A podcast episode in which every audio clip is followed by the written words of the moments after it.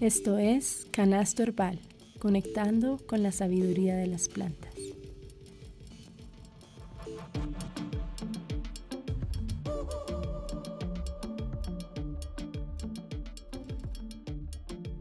Antes de dar inicio, quisiera pedirles un favor. Si han escuchado nuestros episodios y les ha gustado el contenido, hay tres formas en las que nos pueden apoyar. Una es dando clic al botón seguir o follow. La segunda es dejándonos una calificación de 5 estrellas en la plataforma que nos estés escuchando, ya sea Apple Podcast o Spotify. Y si quieres ir más allá, también puedes escribirnos un comentario en Apple Podcast. Y en Spotify siempre dejamos una pregunta para que interactúen con nosotras y nos compartas qué te llamó más la atención de cada episodio. Esta es una oportunidad para decirnos qué te gusta del programa y ayuda a que otras personas también lo descubran.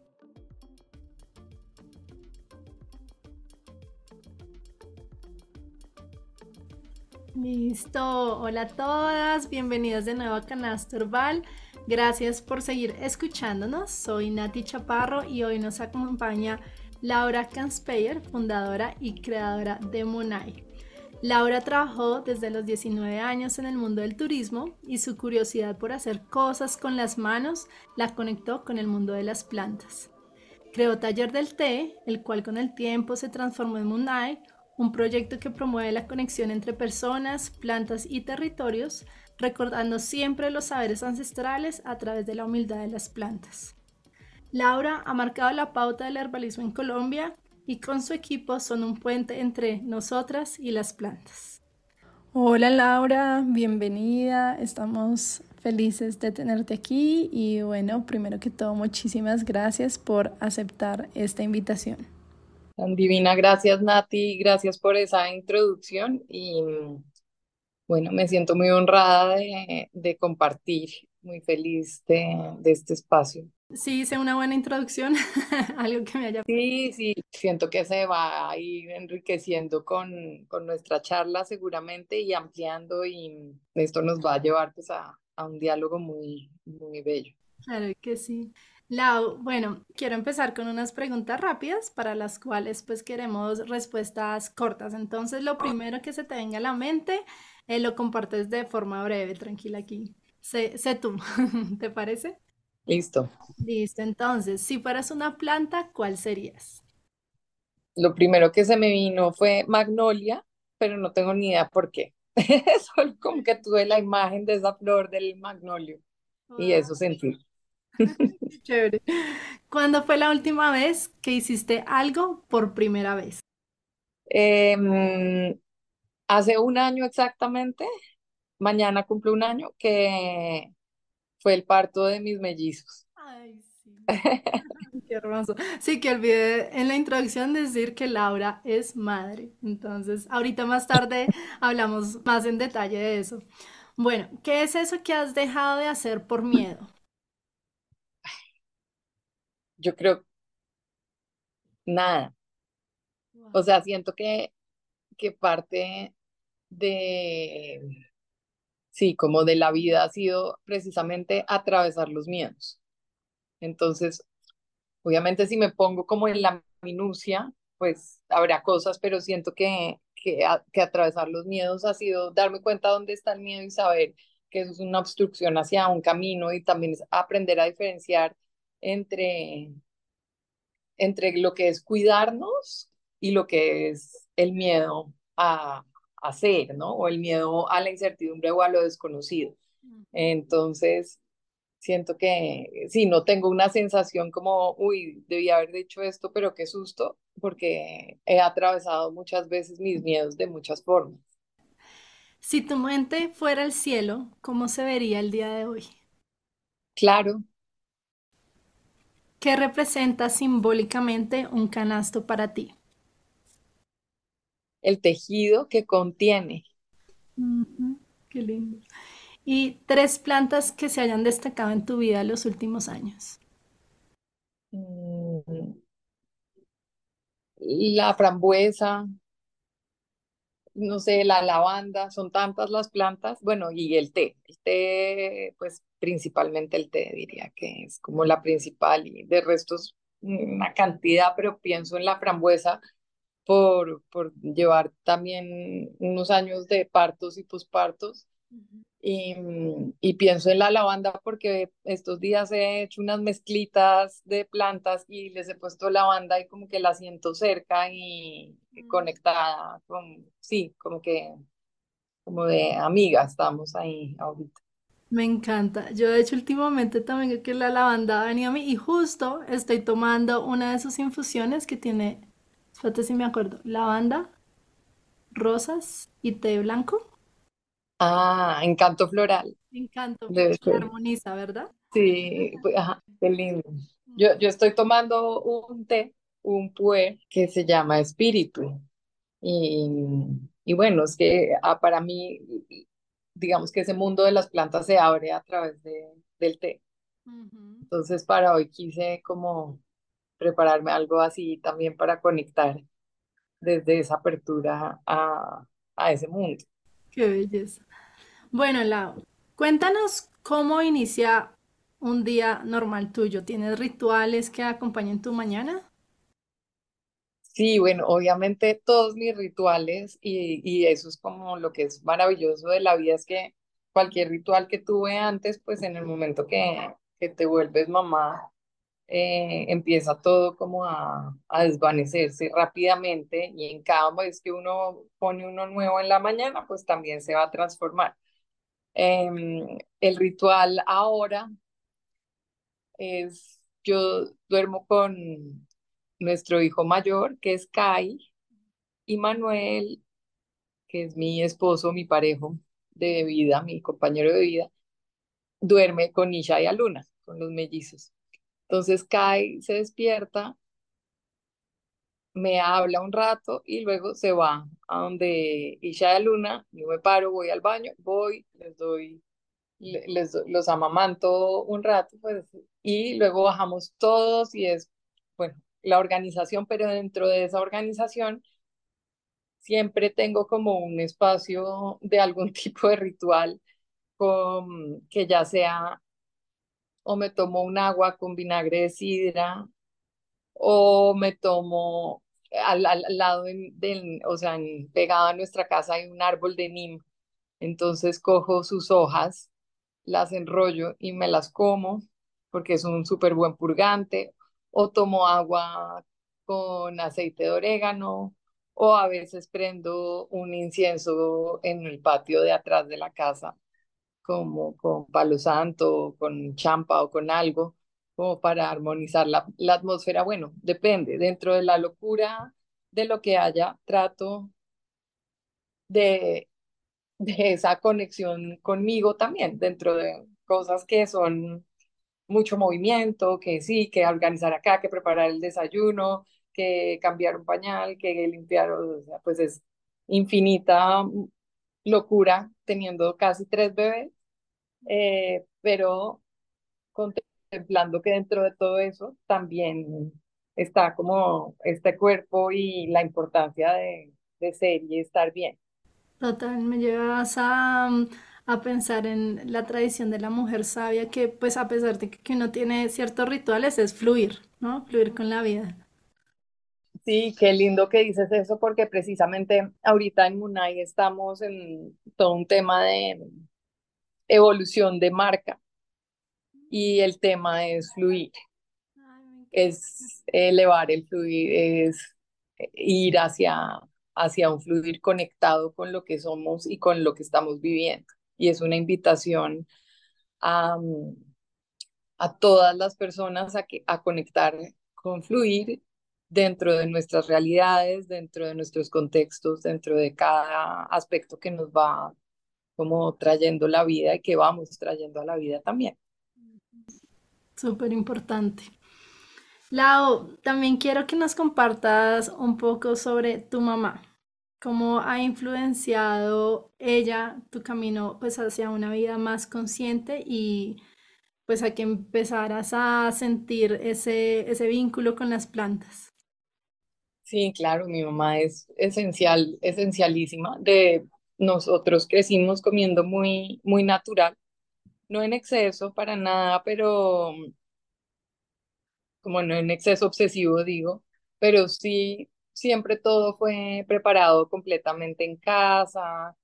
Mi mamá le encanta cocinar y es una súper cocinera y a través de ella también yo le cogí muchísimo gusto a, al alimento y a la comida y a cocinar y a prepararme pues todo y, y como a la frescura de los ingredientes. Em, y mi mamá también, nosotros tenemos una, una casa de campo en Cogua, eh, donde pasé pues gran parte de, la pandemia, la pasamos allá. Y siempre mi mamá iba como dicen, mira, este árbol es tal, esta planta es tal, esta planta es tal. Yo me acuerdo como en la adolescencia, como, un qué aburrición, como, pero después un día como que, pero mi mamá, ¿por qué conoce tanto? Y era, iba con ella en el carro en un trancón y me iba mostrando todos los árboles de Bogotá con una retentiva muy muy intuitiva y muy, sí, o sea, de leer, de interesada, de haber hecho cursos también, de, de sembrar, de cocinar, de, de estar cerca de la medicina natural también, muy cerca. Entonces, mi mamá, digamos que es ese puente y esa inspiración em, muy cercana pues al mundo de, de las plantas desde, desde haber crecido con, como con eso muy cercano. O sea, tengo como recuerdos como de mi mamá en un trancón y yo de, de chiquita y ella comiendo cardamomo en el carro en lugar de chicle. Hoy en día no, hoy en día como chicle, pero, pero en esa época solo comía cardamomos y mm, de mi mamá también trayendo como sí, como que mi alimentación desde hace muchísimos, pues fui muy, muy vegetariana muchos años y con los embarazos eh, empecé a integrar algunas como alimentos animales, pero mi mamá es súper carnívora, pero ella me introdujo a, a, la, a una alimentación vegana y cercana a las plantas. Sí, como que ella me, me mostró muchas como cosas. Yo practico yoga desde hace 22 años y, y mi mamá me, fue la primera que me habló del yoga.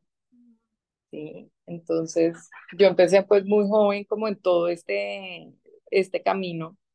Em, primero con, con la práctica del yoga y después eh, tomando té y el té fue mi maestro para el mundo de las plantas. Eso es como, o me abrió ese, ese lugar y ahorita pues ese, ese mundo de las plantas y toda esa también como corriente de mi mamá de lo natural me llevó a que ahorita estemos Manuel y yo estudiando medicina china, medicina tradicional china como carrera y con, sí, con un, con un trabajo ya muy amplio y distinto sobre la medicina basada en la naturaleza, basada, exacto, desde eso es como a lo que ese camino va, va llevando y obviamente mi mamá pues es una inspiración y una compañía en, en, en eso.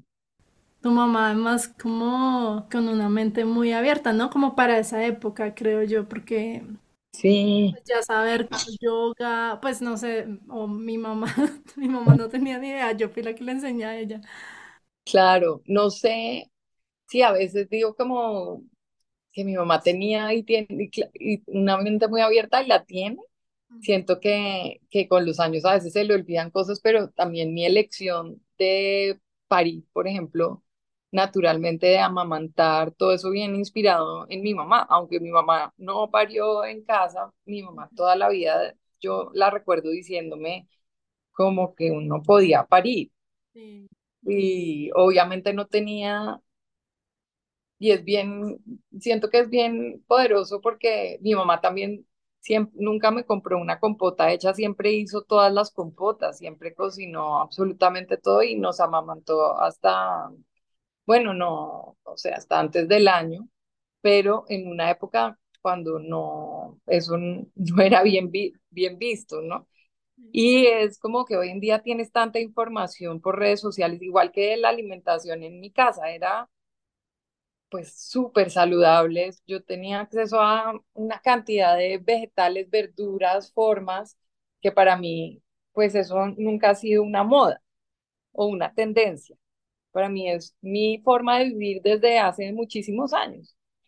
Entonces, sí, mi, mi mamá sin redes sociales, sin influencia, sin nada, ese era su interés genuino y, y yo siento que eso es algo que, que nos compartió y, y que siempre lo comparte y, y es chévere, es muy chévere.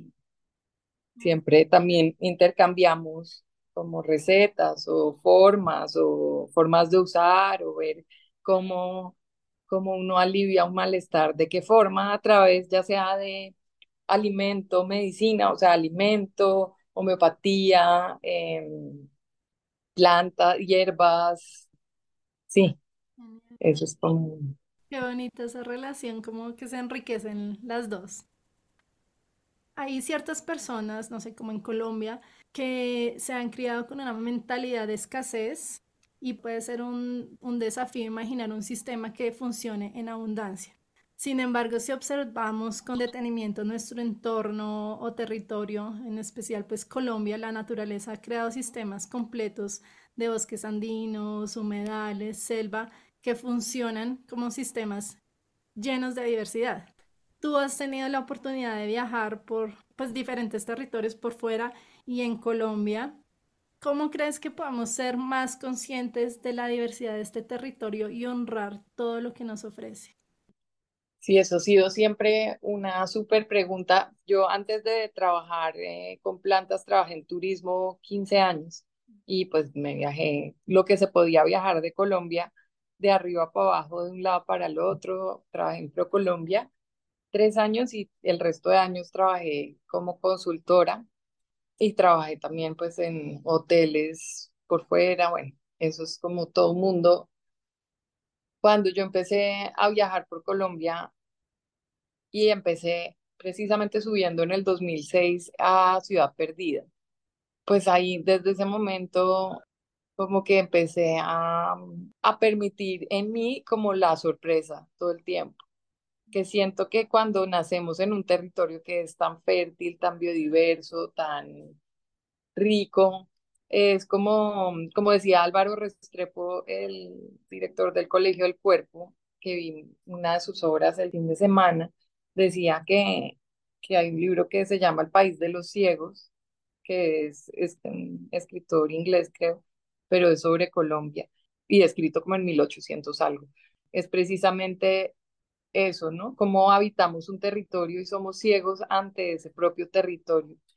Y, y un poco ese fue como, como surge Munay. O sea, yo quería hacer un, una casa de té y yo quería crear un espacio de tranquilidad y de, de paz donde uno pudiera contemplar la vida y que de ahí, desde esa conexión interna, nazca el, el ser creativo. Y en ese camino cuando empiezo como a ver, bueno, voy a importar y importaba los tés y unas infusiones y me parecía absurdo estar importando plantas en este país, como que en un momento dije, ¿cómo, ¿cómo puede estar pasando esto? Tengo que poder encontrarlas.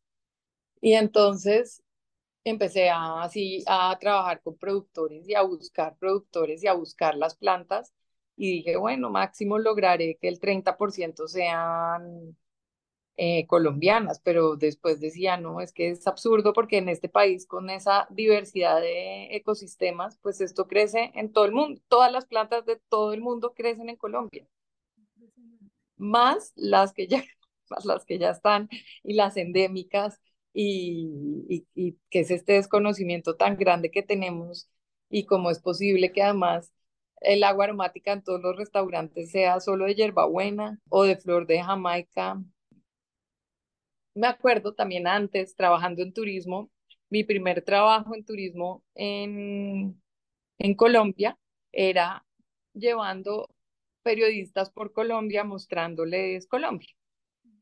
Y entonces, solo cuando llegaban a Bogotá, o sea, eso fuera lo primero que me sorprendiera, llegaban a Bogotá y decían, qué ciudad tan verde y qué increíble ese contraste entre lo verde y el ladrillo anaranjado. Y nosotros, estando en Bogotá, lo tomamos súper como que así es, como que realmente ese valor de las montañas, de los parques, de que aún así las edificaciones tienen, no son todas como blindadas eh, en vidrio, sino que está ese color que es cálido.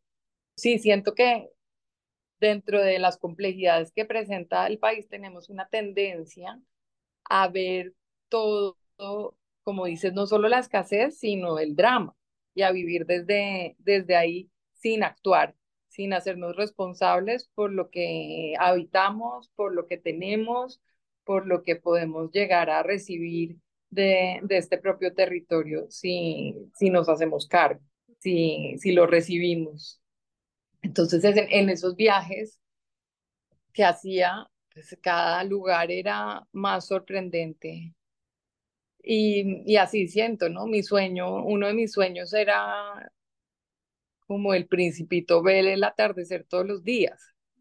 O sea, eso era, y pues aquí veo el atardecer, de, veo cómo el sol se pone en el mar todos los días, todos los días de mi vida. Lo veo. Y todos los días es diferente y todos los días veo la sierra y es de un color diferente. Y, mm, y así es en cualquier lugar. Y todos los días, prácticamente no hay un lugar en, en Colombia que no esté rodeado de naturaleza todavía. Y, mm, y dentro del monte que vemos detrás nuestros, estemos donde estemos, crecen una cantidad de especies y hay una fauna y hay unos seres y hay hay unas energías también que, que viven y habitan y que están conviviendo con nosotros, pero que nosotros en nuestra ceguera, pues preferimos vivir quejándonos que actuar y decidir, escoger, trabajar en conjunto con ese territorio que nos cuida. Yo me acuerdo un tiempo que viví por fuera de Colombia y yo venía acá de vacaciones y me acuerdo tanto un día que unos amigos me llevaron a, mm, no era la vieja, pero era la de Usaquén. Aguadora. La Aguadora, eso, gracias. Y yo le tomaba fotos a cada una de las flores que veía y ellos se reían de mí. Y yo, pero es que son divinas, mira esta, mira esta y claro, ellos estaban pues acostumbrados a verlas todos los días, mientras que yo en Alemania, por allá en ese invierno, el frío, yo no veía ni una flor, entonces para mí era como, pero, pero ¿por qué no se asombran? Entonces, claro, nos, nos acostumbramos tanto que pues no la vemos, no, no sé qué pasa. Entonces, pues que, que esta sea una invitación para que, no sé, mires a tu ventana, salgas al parque y reconozcas pues toda esa abundancia que sí que nos rodea. Y que somos, ¿no? Somos eso. Exacto, exacto. Mm. Y pues dentro de esa abundancia, Munay, pues como para aquí llegar a números, Munay trabaja con 95% de plantas locales, más de 100 plantas, y pues me imagino que habrán muchas más con las cuales trabajar. Y bueno, y ustedes trabajan con eh, más o menos 50 productores en toda Colombia, ¿verdad? Sí, tal cual, así es. ¿Cómo es esa relación entre Munay, los territorios y pues los productores locales? Pues ha sido de años, ¿no? Y con cada uno es completamente diferente la relación. Podría contar como un cuento con, con cada uno. Hay, no sé, hay productores con los que trabajamos desde hace 10 años, como es Vitaco, por ejemplo, eh, que siembran pues el mejor té en Colombia. y entonces detrás de eso hay pues mil historias, mil cuentos. Hoy en día, pues también al Munay ser cada vez más empresa, pues las relaciones también son súper eh, correctas y empresariales. Em, pero pues todo surge precisamente como de un, de un interés común por, por cuidar, por rescatar muchas veces ciertas plantas. Em, Sí, o sea, no puedo, no tengo como, por ejemplo, eso es un tema, y es que para mí la relación con cada productor es, ha sido como única y hasta, pero en este momento que estamos como transformando mucho desde adentro Munay y fortaleciendo ciertas mezclas para poder trabajar mejor con ciertos productores.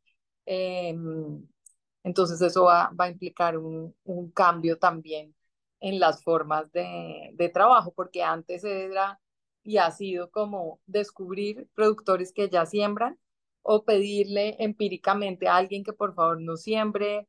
Y ahorita estamos viendo, bueno, estos necesitamos crecer todas estas, estas mezclas con estas plantas para poder trabajar de una forma que genere mayores beneficios a los agricultores, para que haya un compromiso, para que eso sea genuinamente un vehículo de sustento.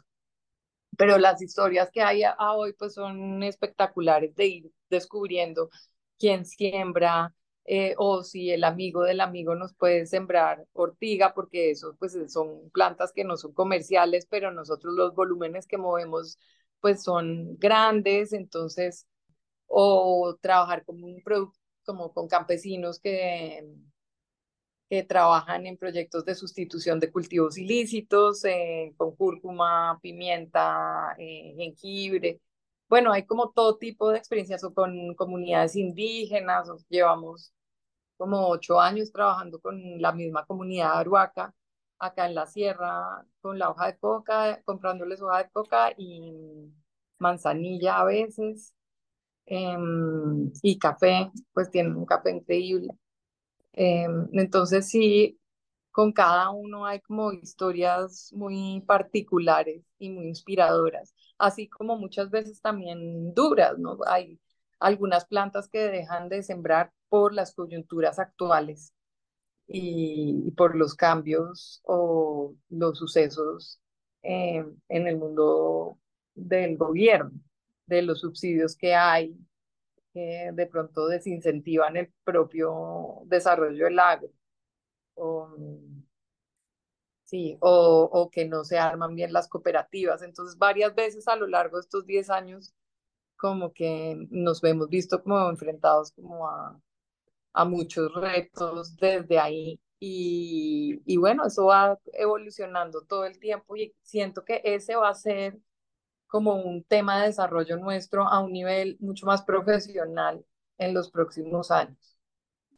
El, y ahí, bueno, tú mencionabas que hay muchos retos, porque a veces cuando uno ve una empresa, un emprendimiento, uno obviamente en redes ve todo lo bonito, les está fluyendo. Entonces, en este tiempo pues que llevas construyendo Munay, que pues está lleno de diferentes momentos de transformación, ¿qué ha sido lo más difícil que has tenido que afrontar como pues líder, cabeza de Munay? Bueno, hoy en día tengo, digamos que la dicha de que hace dos años me asocié entonces, hoy tengo dos socias más. Eh, una de ellas es la gerente de Munay, otra, la otra es mi vecina aquí y mi amiga, pues mi mejor amiga toda la vida. Y siento que lo va a poner como desde, desde otro lugar y es a veces uno quiere hacer todo uno solo y, mm, y entonces hice una cantidad de cosas y sí, fui muy, muy buena haciendo muchísimas cosas y trabajando con equipo y tal. Pero cuando estoy trabajando con socias y en, en equipo desde la, desde el gestar, desde el crear, desde el resolver precisamente la cantidad de obstáculos que, que se ah, presentan, la tensión y la ansiedad y como la fricción se disminuye inmensamente. Eso es como lo que, lo que siento, siento que hoy me doy cuenta que muchas veces, pues que era como cargarme cosas tan, tan, tan, pues de pronto ahí no tenía el coraje y por eso hablábamos de los miedos al principio de, de buscar socios y siento que también era, no tenía de pronto la confianza de decir, esto vale la pena porque esto es un, un, un proyecto que es increíble. Sí, no solo porque lo creé yo, sino porque es la primera vez que esto se hace en Colombia, porque nadie ha pensado en las plantas de esta forma. Hoy en día, pues hay un montón de proyectos y empresas con plantas, pero cuando yo lo arranqué, pues nadie hablaba de plantas. Y, mm, y siento que, que de pronto eso, eso es como, como lo más poderoso, ha sido tomar ese camino de asociarme, porque de otra forma hubiera sido como, no, voy a cerrar, no doy más con eso. Y siento que eso se, se, se como que se puede proyectar a muchas situaciones en la vida, eh, porque era bueno, estoy siendo mamá, o además voy a tener tres bebés después, o sea, tan, tan, tan, como todo lo puedes dimensionar como tenaz, pero también es cómo lo, lo, lo amplías y te das cuenta que, y la misma naturaleza lo comunica, la naturaleza es inviable si una especie está sola. Pero en un ecosistema diverso, pues va a haber mucha más fortalecimiento, va, va a ser un ecosistema que se cuida, que se cuida a sí mismo, entre todo, hay sinergias, hay alelopatía. Entonces, parte como de ese descubrir a lo largo de estos años, que eso como en el 2014 hice un curso muy precioso con efecto mariposa que se llama se llama ciencia holística y en esa época se llamaba ciencia holística y economías en transición. Hoy creo que se llama ciencia holística y vida sustentable, que bueno, es divino, divino, divino. Y entonces en esa época como que estaba observando mucho precisamente cómo vivimos con el ritmo natural genuinamente, precisamente muy, o sea, muy relacionado con fluir. Y cada vez que uno siente como que algo es muy duro, que algo es muy pesado, pues es porque uno no está permitiéndose o no está fluyendo por donde naturalmente su ser ha de fluir. Eso es como ese aprendizaje. Y a través del té también ha estado siempre presente, pues, la filosofía del té o el camino del té es eh, muy cercano como al taoísmo y al, al camino de, como el fluir del agua, el camino genuino de las cosas, la ley de origen. Entonces como que siento que todo va cogiendo su, su forma en la medida que nosotros somos más cercanos y nos movemos y vibramos como la naturaleza misma que somos.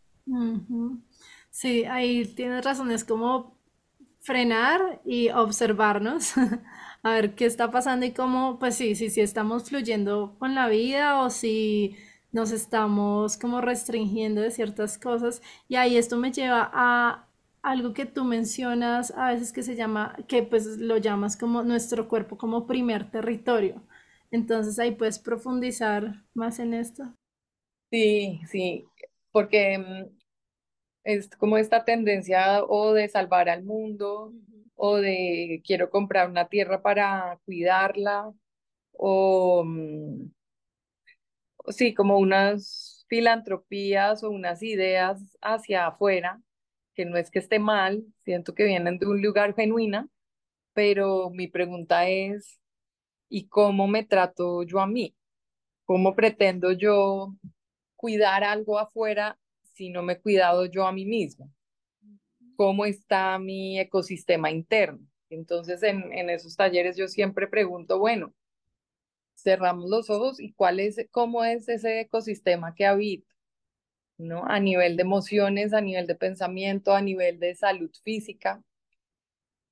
Y, mm, y eso ha sido como una experiencia personal muy profunda de haber como visto cómo ese ecosistema interno ha ido evolucionando como desde un em, paisaje que digamos de pronto es como el paisaje de los cultivos, como se ve en el avión, a veces como el parche de los cultivos y como un paisaje que uno pinta eh, cuando es chiquito, que es dos montañas y un caminito, a un ecosistema completamente lleno de árboles, con una cascada, con flores exóticas, con todo tipo de animales.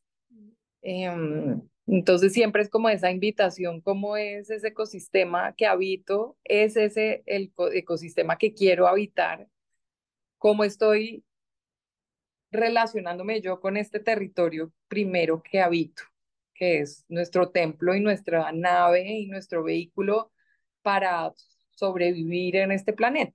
Es completamente perfecto y completamente, pues, surreal, maravilloso, ¿no? Es cada célula, cada mitocondria tiene una tecnología, pero impresionante.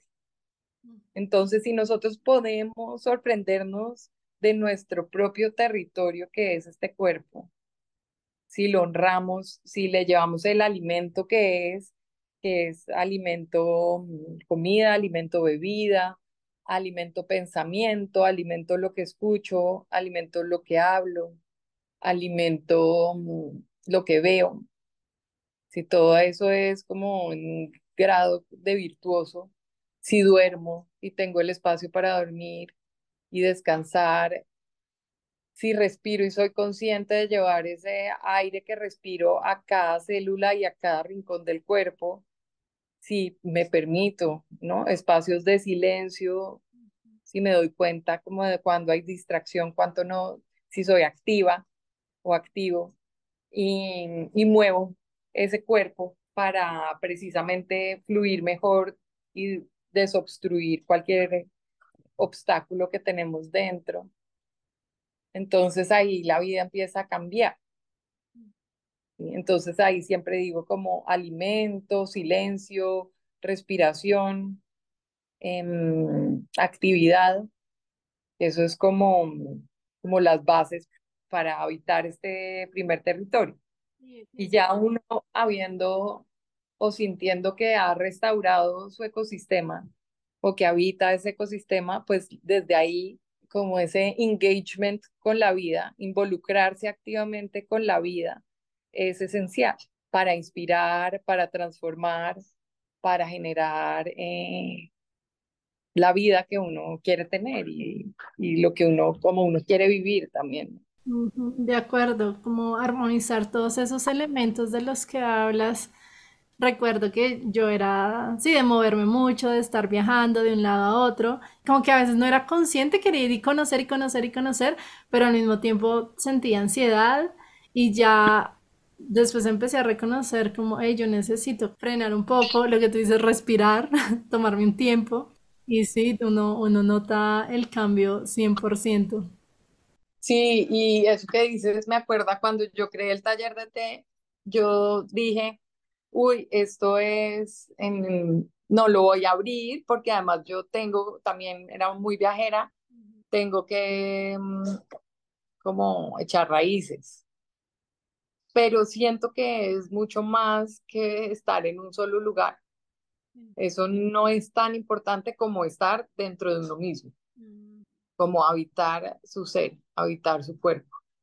Eso siento que es realmente donde, donde puedes donde puedes estar anclada, donde puedes estar presente, consciente, donde, donde si te tienes que mover, en caso que te muevas mucho, no tienes por qué tener ansiedad, o donde si te tienes que quedar quieta, por sea lo que sea, tampoco tienes por qué sentir ansiedad porque estás habitando tu ser. Mm, qué bonito. Ahora, cambiando de tema, en territorios como Bolivia, el 80% de la población acude a la práctica de la medicina tradicional, usando plantas y procedimientos que han sido desarrollados por los pueblos indígenas desde hace cientos de años. La medicina tradicional eh, pues continúa siendo una alternativa a la medicina occidental, en específico pues en esos lugares donde no hay muchos centros médicos. Y tú en específico integras la medicina tradicional amazónica y andina en tu trabajo. Entonces me gustaría que nos contaras eh, algo sobre ellas, cuál es la importancia de rescatarlas, ya que a veces estando en el mismo territorio desconocemos pues de la existencia o de la práctica de estas, de estas tradiciones ancestrales. Sí, yo llevo como casi nueve años trabajando con medicina andino-amazónica. Em, antes estudié mucho tiempo Ayurveda, antes en la práctica del yoga también. Siempre me ha interesado mucho como las medicinas ancestrales y decidí y decidimos estudiar medicina oriental porque todas estas medicinas tienen la misma raíz. Em, digamos que estas de Oriente, pues tienen, digamos que sus textos antiguos escritos, mientras que la medicina andino-amazónica no, no hay nada escrito. Tienes que eh, poder como contactar eh, y hacer un trabajo muy juicioso con, digamos que ten, con un linaje, se trabaja más como con los linajes. Y eso también pues lo, lo llevo haciendo ya nueve años. Mi trabajo con, con la medicina andino-amazónica se ha basado principalmente en dos prácticas. Una es el peregrinaje, el caminar a los lugares sagrados o realmente caminar en las montañas y conectar e integrar esas energías y aprender como el arte del peregrinaje en el que tú puedes limpiar a nivel energético, a nivel espiritual y obviamente a nivel emocional, mental y físico a través del camino. Y una vez limpias y una vez estás con esa mente clara y ya llevas un trabajo, pues entonces hay una posibilidad de trabajo ya con la energía de los lugares y la tecnología de los lugares. La que acompaña en los Andes del camino, pues es la hoja de coca. Digamos que voy a poner hasta ahí, después podemos ahondar ahí. Pero entonces esa práctica del peregrinaje em, es una práctica muy antigua que está en absolutamente todas las culturas y que empieza a aflorar naturalmente en nosotros. Eh, no es algo como que uno se impone y el caminar es una forma de, de limpiar y de, al limpiar también se vuelve una forma de poder acceder a conocimiento. Y por otro lado, esa integración con la medicina amazónica, que hay la práctica que, que llevo haciendo ya varios, pues también desde hace nueve años, se llaman dietas amazónicas o dietas, en las que se ayuna durante unos días y se trabaja con una planta y son plantas que su medicina es a nivel muy sutil y trabajan sobre todo a nivel emocional en emocional y energético. Entonces son plantas que ayudan a trabajar a nivel de relaciones, a nivel de miedos, a nivel de mm, obstáculos de la vida, cosas que, que se repiten y se repiten como patrones, que quiebran patrones. Son plantas, sí, plantas que trabajan a un nivel más sutil y que por eso se necesita ese espacio en la naturaleza y de ayuno para ir integrando y haciendo ese trabajo. Entonces son unos ayunos que se hacen y, y, se toman esas plantas. Eh, y un poco a través de eso es que Munay también fue evolucionando y yo también fui transformando mi vida eh, y sintonizándola con, como con todo eso. Y al pensar en bueno, ¿qué pasa con la medicina oriental? Y es una comprensión del sistema energético muy increíble y lo que queremos hacer es poder mostrar y trabajar con estas, digamos que con estas medicinas a un nivel muy profundo para ayudar a prevenir y a sanar las patologías que hay hoy en día que son pues muy complejas, ya sea ansiedad o depresión o transformación, fibromialgia, o en una cantidad de, de temas crónicos pero también puede terminar siendo diabetes, problemas de corazón, etcétera, que lo ves ya fisiológicamente más presente. Entonces, lo que hemos como estado viendo es que estas son medicinas que tienen unas posibilidades muy grandes para la sociedad, que es medicina basada en la naturaleza, en la que mucho del trabajo lo hace la naturaleza y la sintonía que empieza a tener la persona al recuperarse y al estar conectado con sí mismo. Y que pues no es algo nuevo, sino al revés, es algo que es muy antiguo y que hoy en día estamos teniendo la posibilidad de conectar como con ese conocimiento. Eso es como un poco el, lo que hay detrás de lo que, de lo que estamos haciendo ahorita. Ok, y dentro de, bueno, esos saberes y, bueno, esas prácticas que mencionas del peregrinaje, de mm, la medicina amazónica con las dietas, ¿hay alguna forma en que uno pueda integrar eso como, no sé, desde el hogar?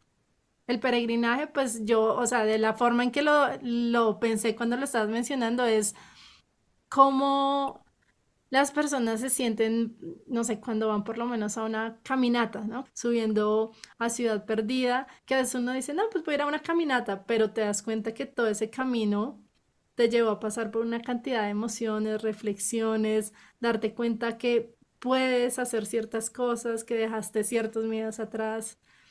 Sí, eso es súper, pero ahí sigue siendo súper mental.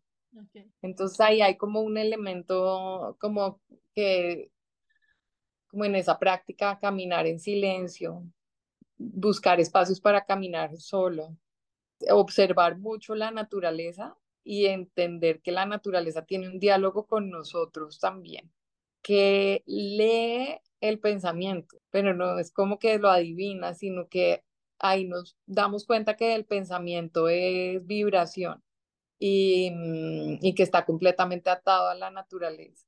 Entonces, observar. Y me gusta cuando camino llevar unas hojitas de coca y dejarlas en el camino y compartirles el aliento, así. Y ahí es como un compartir con la tierra, que si puedes llegar a los lugares y tomar el agua de los lugares, también y siempre como con el mayor respeto del mundo. Muchas veces llevaba yo también piedras que tenía en mi casa, las de, como que las devuelvo, si tenía piedras o algo así. Y en cuanto a las dietas, pues eso es muy especializado. Son guiadas también, pero también pues al ser ayunos necesitas unas condiciones como de aislamiento, de no, distra o sea, no distracción de estar mucho en uno mismo, pero yo siento que solo el ritual de prepararse una taza de una infusión o un té y crear ese espacio durante, no sé, 15 minutos o así sea 5 minutos y contemplar y no estar viendo el celular, nada más, sino solo el ritual de preparación, de poner las hojas, de servir el agua, de esperar de servírtelo y que está caliente y esperar a que baje la temperatura para no quemarte la lengua, de tomarlo sorbo a sorbo, de sentirlo. Y, y ya, eso ya es un gran espacio.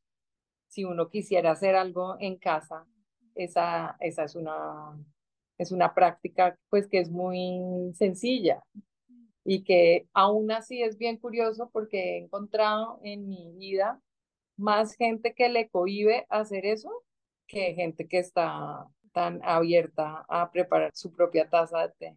Eso es algo que, que me ha sorprendido mucho, porque es servirnos a nosotros mismos. Por eso ahí vuelvo como al primer territorio, somos nosotros.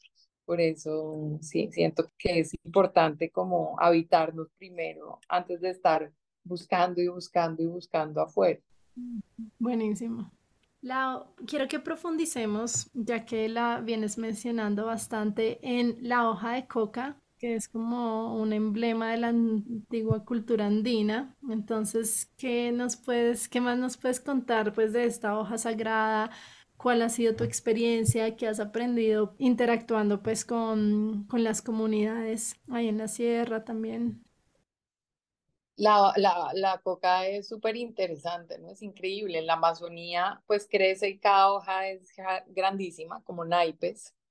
Y, mm, disculpa, la hoja de coca es originaria de la Amazonas. Del Amazonas, pero la encontramos ah, también en el Cauca, a unas alturas, pues como a 3.000 metros, más o menos, creo que a 2.800 metros sigue creciendo la hoja de coca pero lo más loco es que habita la Sierra Nevada de Santa Marta, que no sabemos si realmente fue parte de los Andes o fue una isla, ¿no? O sea, hay como, como no hace parte como de la corriente montañosa hoy en día y tiene una vegetación súper diferente, eh, eso como que no está claro, su, su origen geológico, pero la hoja de coca, digamos que el punto más norte donde existe es aquí en la sierra y el más sur, el más al sur es Bolivia.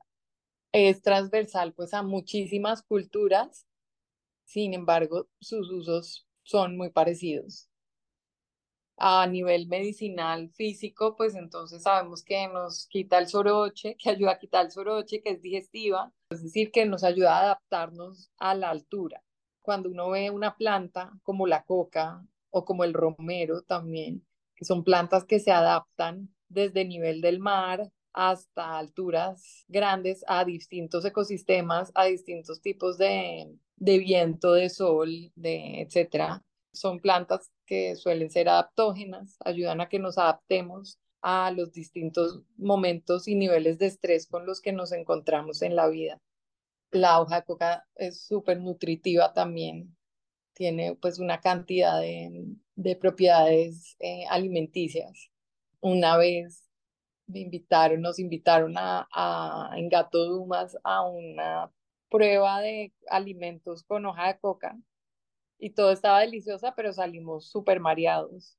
O sea, la hoja de coca es muy fuerte, para mí es fuertísima. Y mm, es una planta, para los indígenas NASA, es una planta neutra. O sea, es una planta sagrada, pero es una planta neutra. Es decir, que trabaja con la, ellos, em, digamos que tradicionalmente en los Andes se habla de plantas dulces y plantas amargas. Ellos trabajan con plantas alegres, plantas fuertes, plantas neutras. La, planta, la hoja de coca es una planta neutra que trabaja tanto con plantas alegres como con plantas fuertes. Es una planta de visión, es una planta que puede ser oráculo también en los Andes peruanos y bolivianos y ecuatorianos se, se, se trabaja con la planta de coca para leerla, ¿no? Se lee la planta de coca eh, como oráculo. Y es una planta pagamento en toda la región. Es la planta del diálogo que limpia el pensamiento y promueve el diálogo claro. Es una planta femenina para el hombre. O sea, es una planta para el hombre. El hombre es el que lleva el poporo, el que poporea. El hombre es el que lleva el mambe también.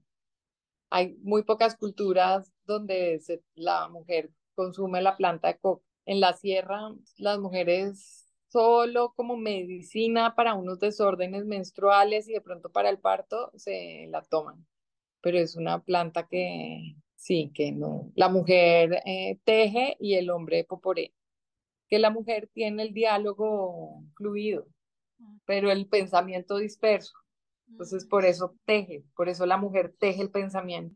La coca convoca la palabra, convoca el diálogo, convoca la sintonía y la armonía de todos. Es una planta que conecta al ser humano con la naturaleza. Es, es infinita. Poderosa, increíble. Tiene como, o sea, muchos caminos por los que uno puede explorarla en esta sociedad más moderna, uno como mujer igual podría, sí, explorarla, ¿verdad? Sí, total, total. Eh, nosotros tenemos en UNAI una infusión que se llama Ayu, que es precisamente para el diálogo y cada vez que tenemos una reunión o siempre, pues yo siempre que arrancaba reuniones en grupo, en equipo, con otras personas, me gustaba servirla era lo primero que me gustaba servir para promover el diálogo precisamente. Y he visto pues cosas increíbles. En cuanto ya como a la forma más tradicional, pues yo siento, no sé, para mí mambear siento que es muy fuerte, o sea, porque si tenemos unas posibilidades tan de tanta conexión tan sutiles porque sí, como que no, nunca lo he sentido como como que por lo menos para mí sea un, camino. Pero es algo que me sucede con muchas plantas y con el trabajo con las plantas. Siento que, que en la medida que trabajamos, y para mí ese ha sido el camino, trabajo con lo sutil de las plantas, menos es más. Entonces eso ha sido como una exploración y una forma de, de trabajo. No porque me tome más tazas de té, voy a aprender más sobre el té o me voy a conectar más con el camino taoísta, mientras que cuando trabajamos más sutil, podemos sentir los aromas, podemos sentir la calidad, podemos sentir la historia y el territorio que hay detrás, podemos llegar a comprendernos a nosotros y vernos en la planta. Y eventualmente cuando hemos tomado durante un tiempo una planta, muchas veces uno ya no, no, no quieres ni siquiera de pronto tomarla, pero sí recibir sus beneficios y te conectas con ella. Y eso es algo que me ha pasado muchas veces, sobre todo embarazada, que no podía con nada, no, me, no recibía nada, no quería tomarme nada, eh, no toleraba nada y por momentos mi mente era, no, entonces, ¿qué tal? Ya nada me gusta y yo trabajo en esto y tal, pero, pero no era el estado, pero, pero en ese momento como que recordaba eso y, y fue un momento, fueron pues casi dos años de trabajar con plantas sin tomarlas. Increíble. No, no, no recuerdo dónde lo escuché, pero cuando uno tiende, sí, a tomar en exceso, pues una planta ya no tiene ese efecto también inicial, pues que uno de pronto espera la primera vez que lo probó, ¿no? De pronto después de mucho tiempo de llevar tomándola, ya es como, o te acostumbras y no la sientes, puede pasar. Sí, pues depende, ¿no? Porque eso es como todo un tema del efecto, ¿no? Porque el trabajo de una planta, no podemos ver las plantas como medica medicamentos. Como que esto me alivia esto porque eso sería simplificarlas muchísimo. Hay momentos que sí, bueno, una infusión de tomillo me va a ayudar a aliviar la tos, pero tiene todo un sentido adentro. Es como la planta es una cantidad de, de químicos juntos, ¿no? Organolépticamente hablando, es una cantidad de aceites que tienen unas propiedades, pero también tienen unas fibras, y todo eso, eh, fibras eh, solubles e insolubles, y todo eso entra en nuestro cuerpo y hay plantas que trabajan en meridianos específicos y se mueven a través de esos meridianos y la planta, cuando nosotros la tomamos, la planta empieza a tener una experiencia humana y nosotros una experiencia de planta. Entonces, muchas veces pensamos que son como aspirinas, ¿no? Como, uy, me voy a tomar esto que me quita esto. Pero es mucho más, es mucho más, es, eh, es una simbiosis o una comunión. Y a veces cuando, pues, no sé si no tienen el efecto, si tienen, siento más como que, que ya las hemos integrado. Entonces a veces, si has tomado mucha moringa de pronto, o, o mucho tomillo, lo que sea, de pronto es solo sentir como que el poder de este tomillo o olerlo o verlo y ya, o tenerlo en el jardín y ya eso es suficiente. Ya es suficiente. Bueno, ahora quiero que profundicemos en una planta estimulante de la que hace poco pues escuché y es la guayusa de dónde viene esta planta, cuáles son sus beneficios, eh, pues cómo ha sido usada tradicionalmente. Cuéntanos, yo la verdad no sabía de su existencia hasta hace poco y pues la escuché porque sí me dijeron que la usaban como reemplazo al café. Sí, bueno, la guayusa la conocí hace, no sé, hace 10 años por ahí en esa búsqueda de productores, llegué por allá a una maquila en un barrio en el sur de Bogotá porque eh, un amigo que trabaja con plantas amazónicas eh, estaba trabajando con ellos, entonces llegué a esa maquila y entonces en esa maquila me, me contaron de un proyecto en Biotá, que donde había mucha guayusa. Yo tampoco sabía, ah, no mentiras, ahí sí, Mentira, sí, sí sabía que era guayusa, pero no sabía dónde se conseguía. Sabía que era guayusa porque hay un proyecto que creo que hoy en día lo, lo apoya Acumen, que es un fondo de, de inversión social, y era, había un proyecto en Ecuador y este que lo apoya Acumen y se volvió como son unas gaseosas de, guayusa en Estados Unidos. Y entonces yo decía, qué locura que eso es de Ecuador y está en Estados Unidos y aquí en Colombia, pero originalmente lo leí en El Río de Wade Davis. Si tienes ese libro que es espectacular, ahí habla de la guayusa y de la coca, también tiene, uy, tiene una parte divina sobre la coca también. Y entonces fui a conocer Mogambo, que es este proyecto en Biota, que es súper, un pequeño jardín botánico de plantas útiles de Colombia, que tiene como 32 hectáreas sembradas y tiene además café y vamos a comprarles la guayusa. Y yo empecé a tomar la guayusa y es súper, aparte de ser energizante porque tiene mucha cafeína, también tiene muchísimos antioxidantes, tiene igual de antioxidantes que, un, que, el té verde, yo creo. Pero además tiene un efecto muy positivo, es también una planta adaptógena y es súper, súper buena para las mujeres. O sea, tiene, ayuda muchísimo a equilibrar los niveles hormonales en las mujeres. Eh, nosotros tenemos una mezcla que se llama cacao vital, que tiene guayusa, cacao y menta. y, y, aunque es, no, o sea, no solo es un súper energizante que no te va a generar ansiedad, que te va además a generar como mucha alegría, sintonía, pero también es, ayuda mucho como a a empezar a equilibrar esos desajustes hormonales. Wow, qué genial. Esta planta eh, crece pues en la parte andina, ¿verdad? En, Sí, en el piedemonte amazónico. O sea, como a 600 metros, de 600 como a, a 1300 metros de pronto, pero también en la selva.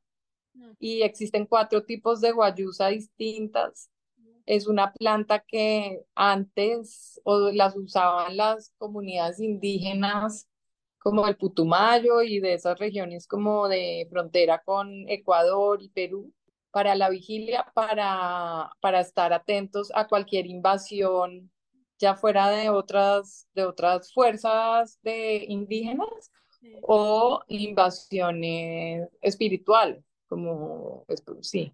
Y también es una planta maestra, es una planta que se dieta también.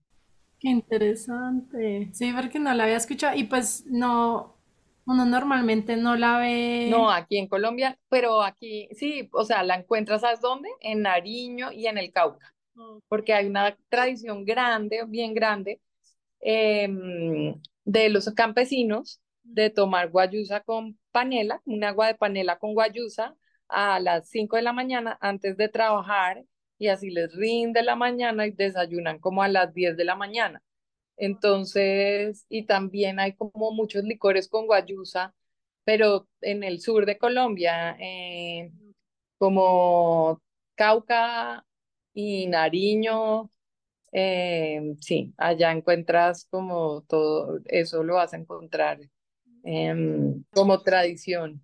Y yo creería que en una plaza ya de pronto sí puedes encontrar la guayusa fácil. Voy a curiosear.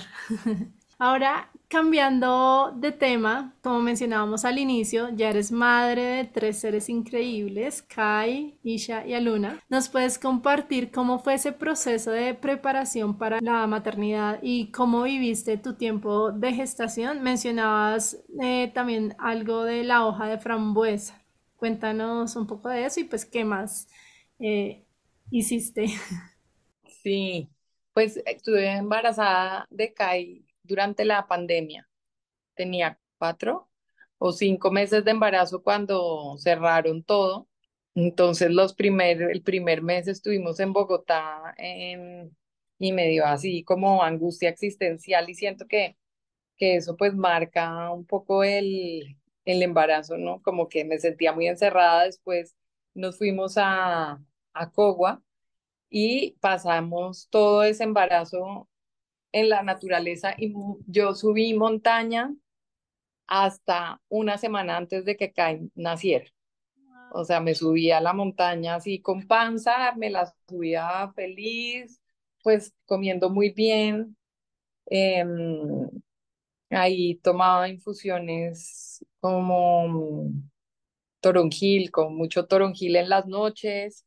Y luego nace Kai y lo bañábamos con plantas. Bueno, obviamente todos los, dos los dos partos, tanto de Kai como el de Isha y Aluna, fueron parto en casa. El parto en casa y las plantas van súper de la mano, entonces todo el trabajo del posparto también fue con baños de plantas y bañamos a, a los bebés siempre con plantas.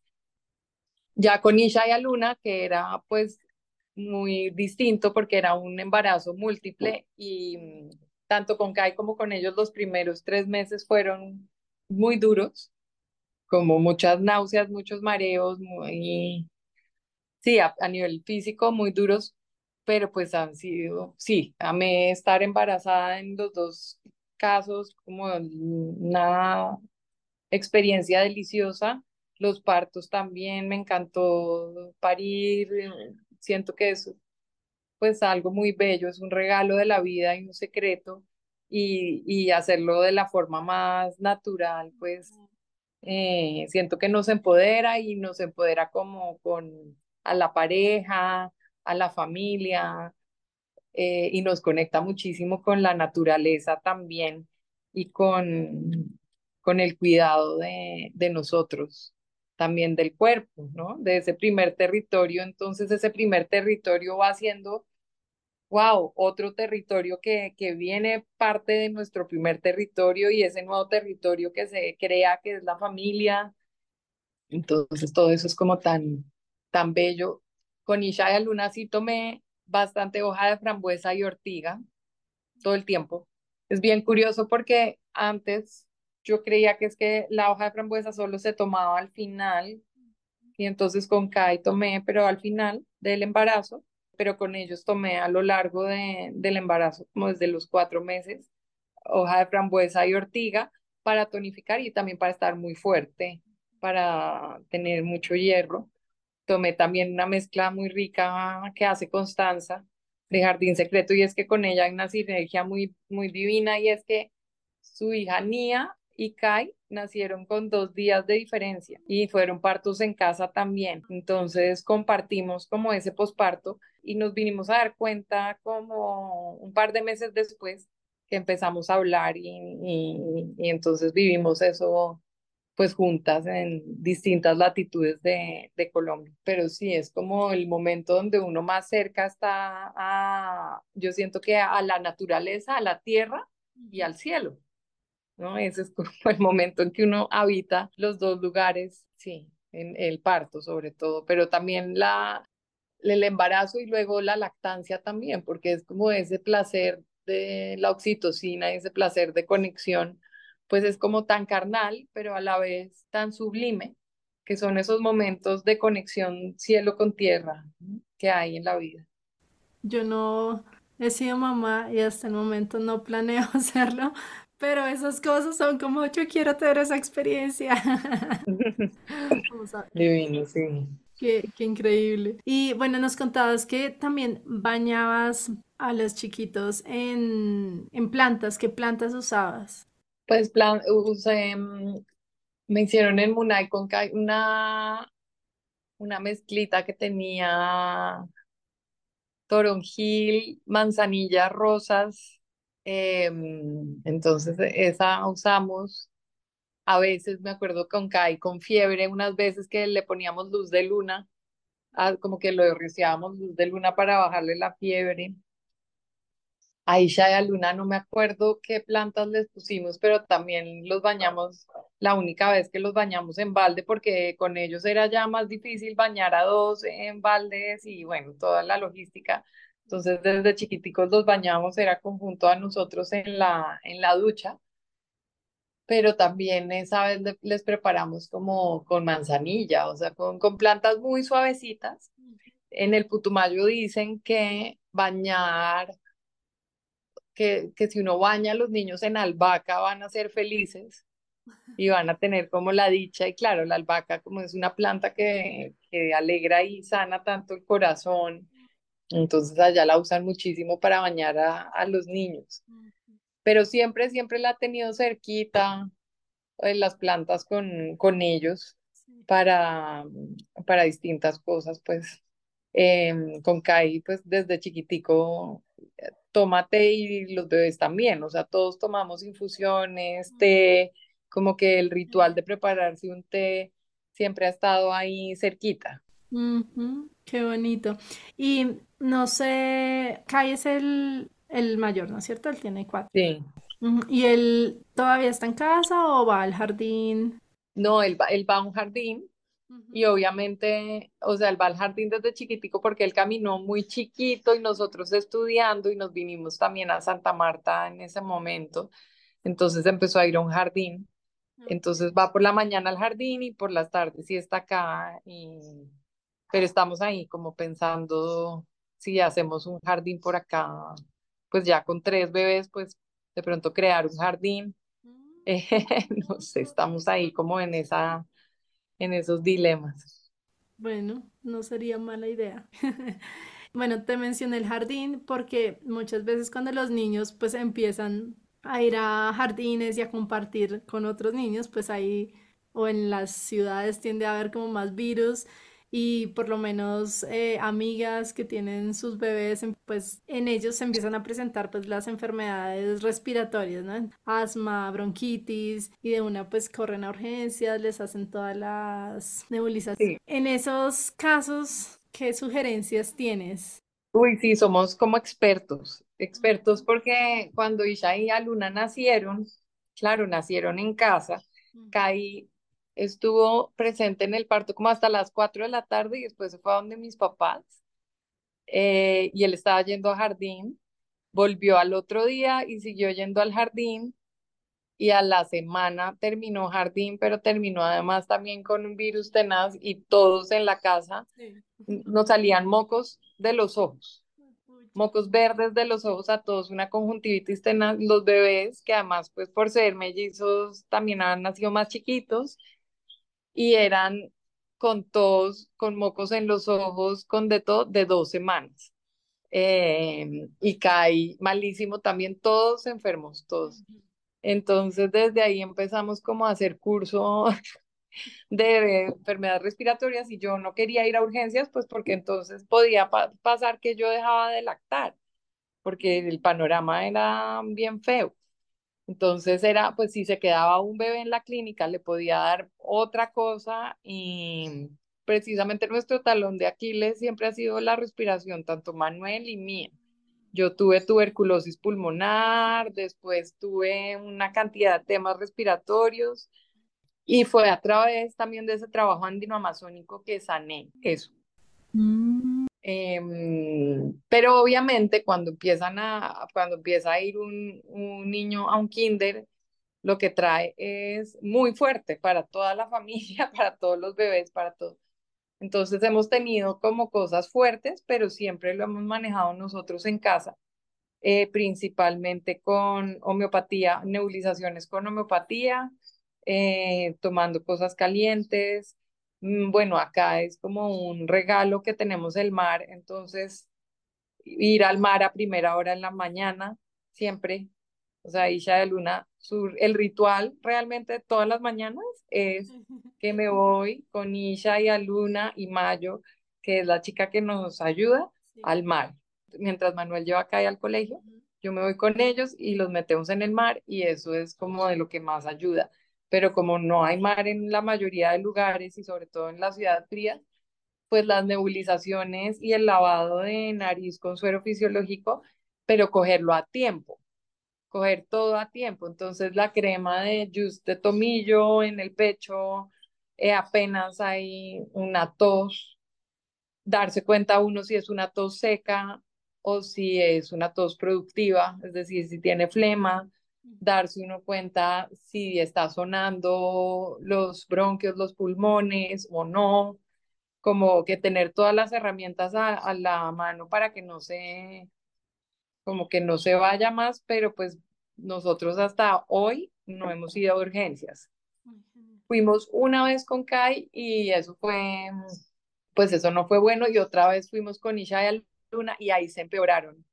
Entonces desde ahí decidimos y cuando se empeoraron decidimos no llevarlos a la, a la clínica porque ahí hubiera tenido que dejar de lactar también, sino que los tratamos a nosotros, los hospitalizamos en casa y, les tratamos todos nosotros. Em, pues no salieron en dos semanas y fue muy intenso, pero yo seguí lactando y ellos se mejoraron. O sea, la leche, si son bebés, la leche materna, mientras estén tomando leche materna, eso es como la señal de, de que está bien.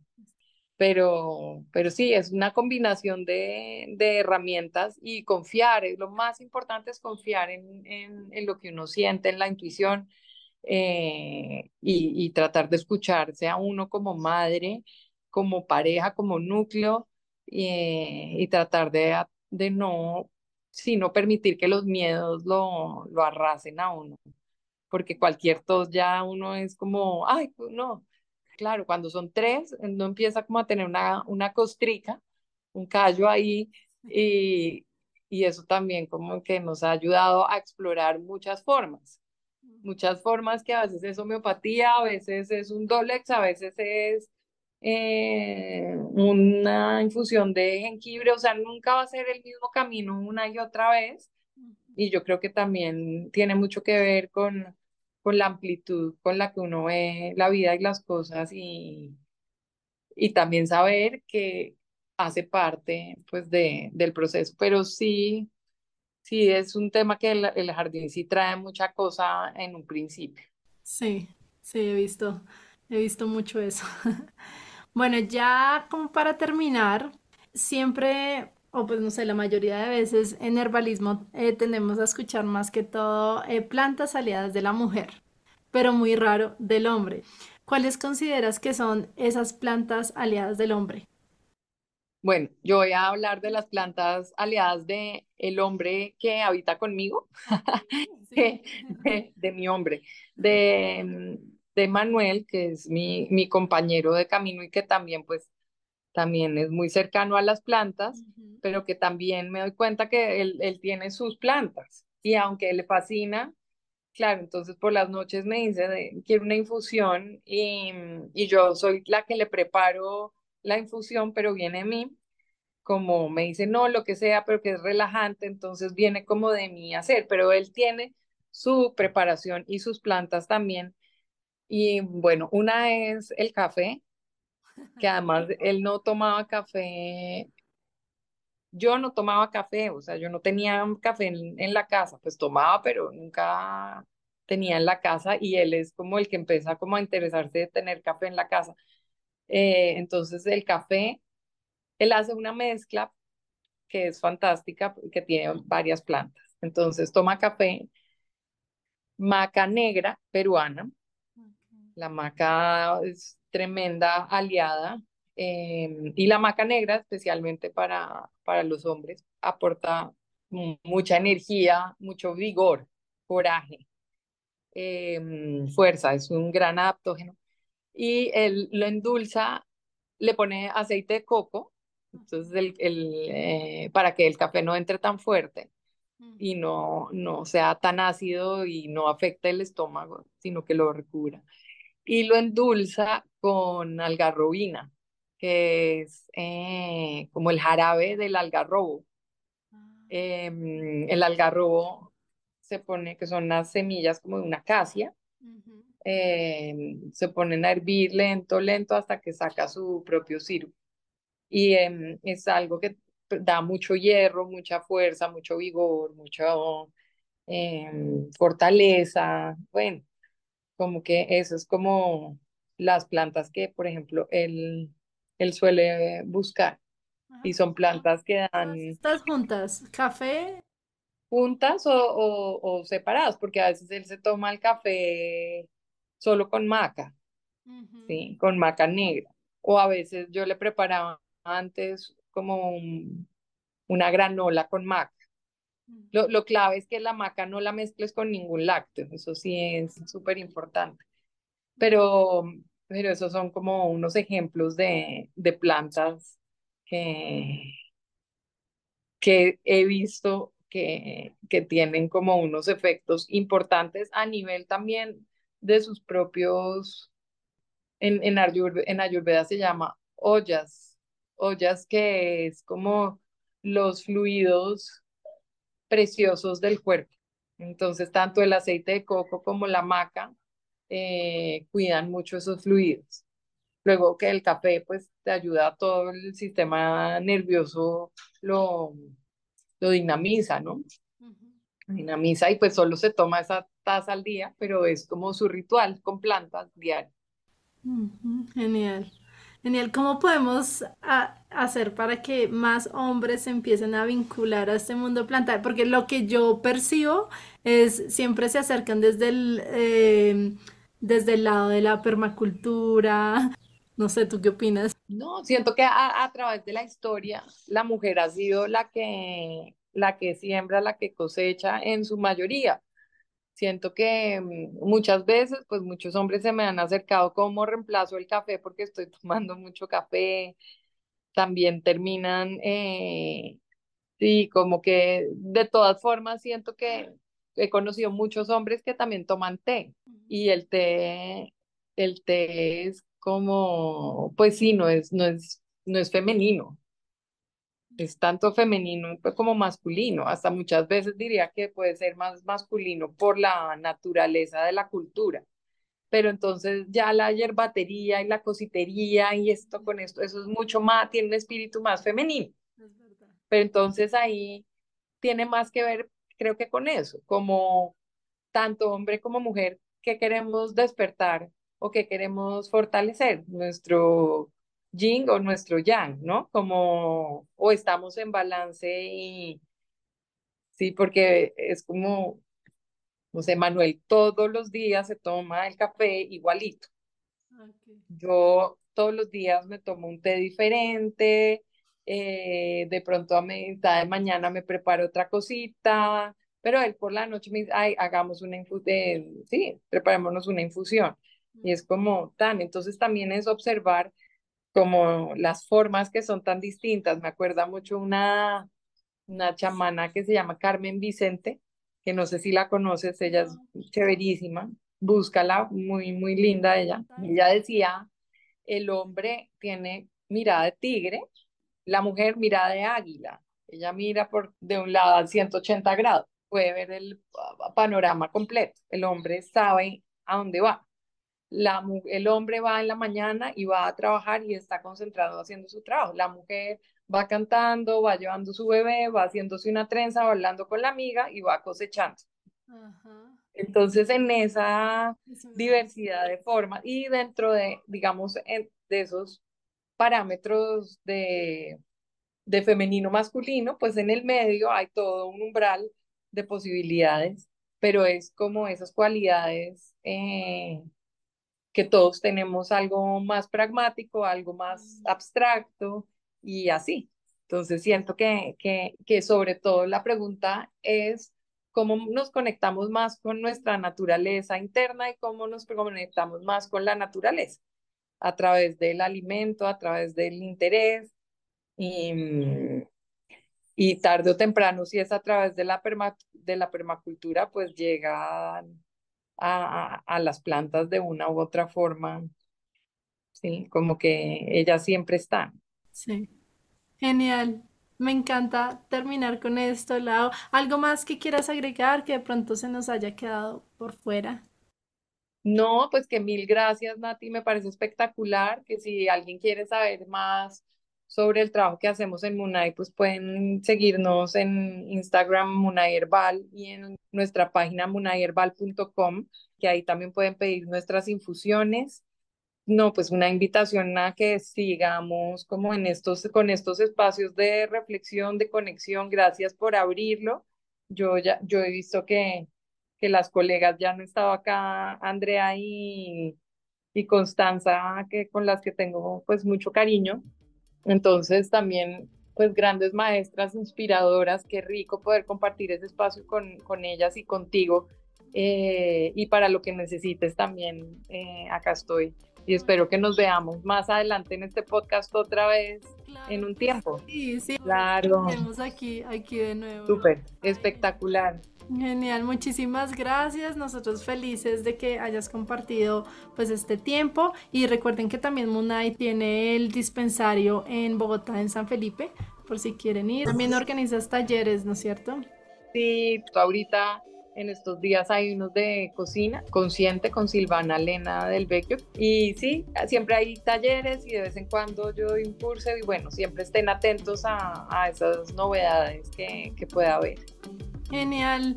Lau, gracias por compartirte. Aprendo muchísimo eh, escuchándote, escuchándolas a todas tus aliadas. Entonces, te agradezco por este tiempo. Un abrazote. Gracias a ti y un gusto. Chao, gracias.